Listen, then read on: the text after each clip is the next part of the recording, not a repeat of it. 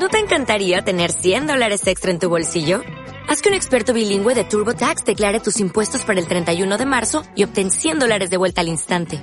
Porque no importa cuáles hayan sido tus logros del año pasado, TurboTax hace que cuenten. Obtén 100 dólares de vuelta y tus impuestos con 100% de precisión. Solo con Intuit TurboTax. Debes declarar para el 31 de marzo. Crédito solo aplicable al costo de la presentación federal con TurboTax Full Service. Oferta sujeta a cambios o cancelación en cualquier momento.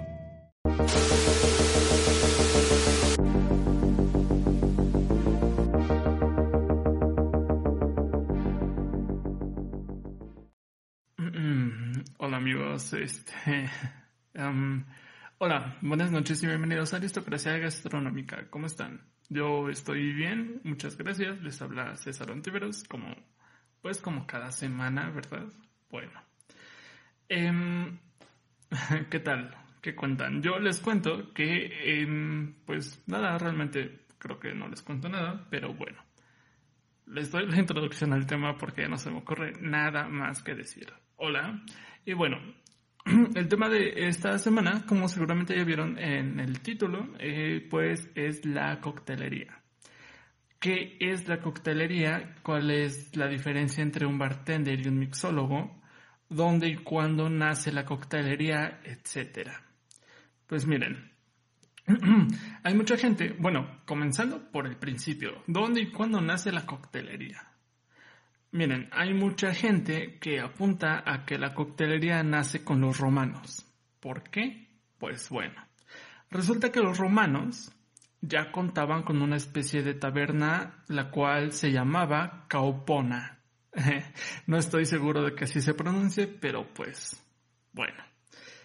Era, en la caupona era eh, un alojamiento para viajeros en la antigua Roma que también se utilizaba para, para, o bueno, este término también se utilizaba para referirse a tiendas donde servían vino. Bueno, eh, al igual hay gente que, que, dice que la coctelería comienza con los griegos porque pues los griegos también tenían locales que se dedicaban a la venta de vino, especialmente a los viajeros y a los comerciantes. Estos locales, tanto de los romanos como de los griegos, generalmente se encontraban en calzadas y pues muchos apuntan que de ahí viene la coctelería. También hay mucha gente que, que hace referencia al nacimiento de la coctelería con en Inglaterra, perdón. Sí, con los ingleses, con la introducción de los pubs. Un pub, public drinking houses o casas públicas para beber, son muy similares como a las casas de hashish que, que tenemos hoy en día, que de hecho ese también es un tema pues del que tal vez les hablaré adelante, no del cannabis, sino de la cocina canábica. Bueno, eso es un pub, una casa para beber. Eh, entonces, con todos estos lugares donde se vende, donde se vende vino y, con las casas públicas para beber eh, de las que estamos hablando, pues ya estamos mencionando de que, ay, perdón, ya estamos mencionando que, que hay cierta variedad en la forma de comerciar con el alcohol y principalmente con la forma de beberlo, porque no es lo mismo beber en la calle o en una casa a beberlo en un sitio específico para beberlo. ¿Por qué? Pues principalmente por el ambiente. Una casa es un ambiente doméstico. Sea cual sea la casa, sea tu casa, sea la casa de un amigo, es un ambiente doméstico en donde pues no es tal cual un ambiente para beber. Eh, un local que, que, que, vende bebidas alcohólicas está ambientado para eso mismo, o sea, todo va ambientado y orientado hacia la embraguez. Entonces, ya sea con los romanos, con los griegos o con los ingleses, el hecho de que hayan tenido un lugar específico para beber, pues sí marca un antes y un después en la historia del consumo del alcohol, pero no marca el inicio de la coctelería.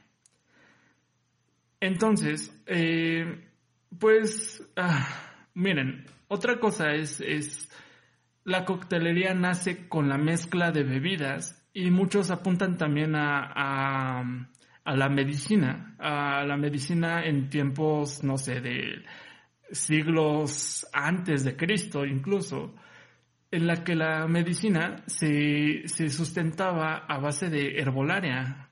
¿sabes? O sea, todas las plantas, bueno, bueno, sí, todas las plantas medicinales tenían una función característica y para sacar mayor el provecho de las plantas, hacían infusiones con esas plantas.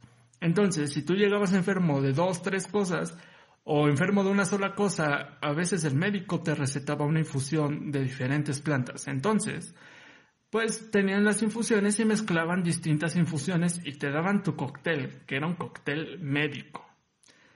Entonces, de aquí nace una leyenda, que es esta leyenda bueno, pues resulta que estas prácticas medicinales, que de hecho persisten incluso hasta nuestros días, pues llegan hasta el siglo XIX en Inglaterra con Anthony Amedy.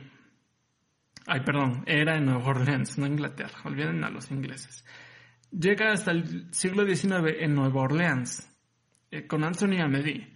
¿Quién es Anthony Amedy? Pues miren, resulta que Anthony se dedicaba a la industria farmacéutica y un día pasó de la industria farmacéutica a preparar bebidas para sus amigos con fines no medicinales. Bebidas que, según cuenta la leyenda, ya contenían alcohol y usaba como medidor de, de alcohol una huevera. ¿Qué es una huevera? Pues es como una copa chiquita donde se pone un huevo que si lo piensas bien, de hecho sí tiene una forma muy similar con, el medidor para, para la coctelería, que es el Jigger. Bueno, eso realmente es una leyenda, no se tiene como, como pruebas concretas de que Anthony haya comenzado con la coctelería tal cual, ya agregar alcohol y así. Pero muchos afirman que ahí nació la coctelería. Bueno, entonces, ¿qué pasa? Ya con todas las teorías, con tantas leyendas, ¿Qué onda? ¿De dónde viene realmente la coctelería? Bueno, para realmente saber el inicio de la coctelería debemos entender qué es un cóctel. Un cóctel es una mezcla. Em, esta mezcla puede estar acompañada o compuesta de, perdón, sí, esta mezcla puede estar compuesta de licores, frutas, flores, especias, hierbas, helados, aditivos, etc. Ah, bueno, sí.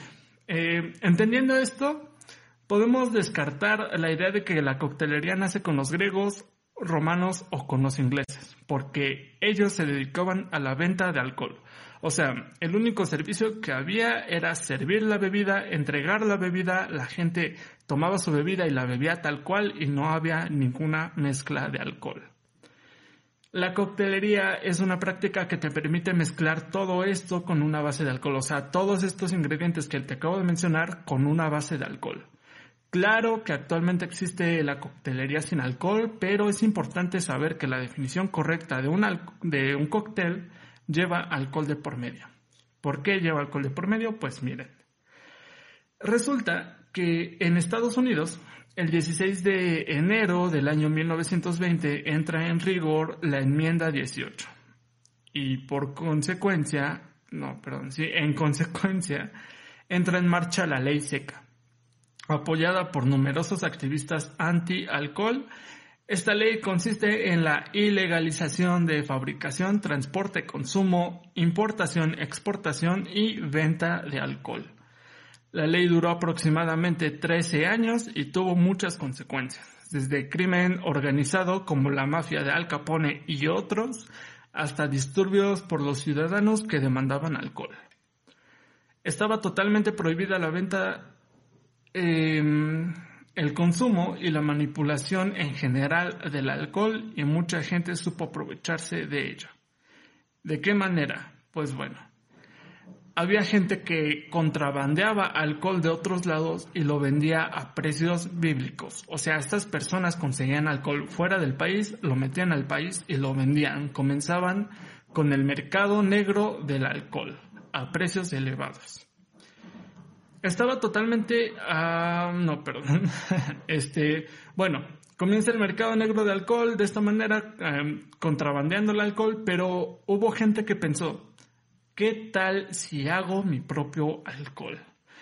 Y mira, cada quien con su concepto del bien y el mal, lo correcto y lo correcto, pero este fue un tipo que tuvo una idea brillante y le puso una solución pues medianamente sencilla al problema que tenían en ese momento. Así que muchas personas como él pusieron las manos a la obra y comenzaron a fabricar su propio alcohol, con patatas o cereales, con lo que fuese que tuvieran a la mano, comenzaron a fabricar su propio alcohol y venderlo a las demás personas de forma clandestina. Aunque, pues claro, estamos hablando de ciudadanos comunes y corrientes, ciudadanos que no eran expertos en la fabricación de destilados. No tenían maquinaria adecuada, no contaban más que con sus ganas de beber. El resultado fue un alcohol espantoso, se dice que olía feo y sabía feo, pero embriagaba. Así que al final del día, pues cumplieron con su cometido y bien. Entonces, ¿qué pasa? Existen unas cuantas tabernas clandestinas en donde se sirve alcohol feo y como nadie toleraba el sabor, algún genio se le ocurre otra idea millonaria llega a la taberna y dice, oye, traje este juguito de manzana, ¿me lo puedes mezclar con mi bebida, por favor? No fue exactamente con jugo de manzana y no sé de qué manera se lo dijo, pero a alguien se le ocurrió mezclar el alcohol que a nadie le gustaba con una bebida que fuera más agradable para el paladar.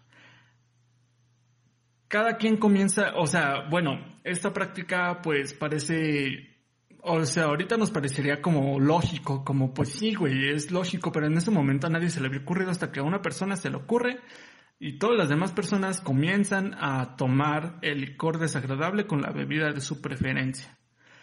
Claro que todo esto sigue siendo clandestinamente en las tabernas eh, clandestinas, pero el 5 de diciembre del año 1933 termina oficialmente la ley seca, por lo cual todas las actividades alcohólicas pueden volver a su normalidad ya no tienen que hacerlo a las sombras y esta práctica de consumir alcohol con otras bebidas se sigue dando. A la gente ya le comenzaba a gustar y una vez que se vuelve legal todo, pueden hacerlo en todos lugares. Solo que pues con alcohol más agradable, alcohol bien fabricado, alcohol con control de calidad, alcohol chingón, alcohol del bueno. De ahí para acá, pues la coctelería se ha ido perfeccionando a tal punto que nace la mixología.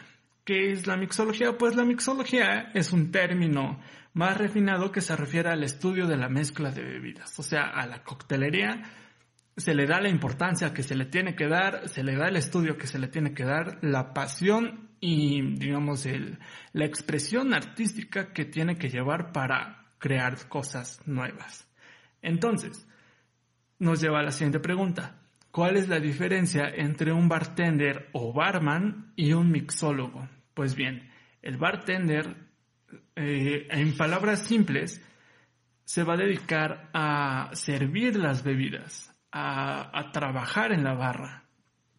Y un mixólogo, aunque también puede trabajar como bartender, su principal función es estudiar la coctelería eh, y, expandir los límites de la coctelería. Es, en otros términos, es como si, si un bartender fuera un artesano y un mixólogo fuera un artista. Si hay una diferencia, supongo que clara, y esa es la diferencia que hay. Aunque claro, o sea, creo que como se los dije en el episodio de que es la gastronomía, no me acuerdo de qué episodio les dije, pero pues, o sea, que les estaba explicando que para ser chef tienes que estar pilas, tienes que estar chido para poder conseguir un puesto, igual para ser bartender, no cualquiera puede ser un bartender y tienes que tener conocimientos, agilidad, habilidad y destreza para poder serlo. O sea, sí, un mixólogo no es más chingón que un bartender ni viceversa. Simplemente van enfocados a diferentes cosas en el mismo ámbito. Bueno, este, creo, supongo que eso es todo por hoy, muchachos. Eh, como siempre, si tienen alguna duda, pues pueden, pues sí, si tienen alguna duda, no duden en, en comentarlo, compartirlo en redes sociales, en comentarios, en lo que sea. Dudas, comentarios, lo que sea, estoy aquí para leerlos. Muchas gracias por escuchar esto. Esto es Aristocracia Gastronómica con César Antiveros. Adiós. As a new Western Union customer, you can enjoy a $0 transfer fee on your first international online money transfer. Send money to your family and friends back home the fast, easy, and reliable way. Visit westernunion.com or download our app today to get started, and your first transfer fee is on us. FX gains apply, not available for credit cards and transfers to Cuba. Services offered by Western Union Financial Services Inc. and MLS 906983 or Western Union International Services LLC and MLS 906985.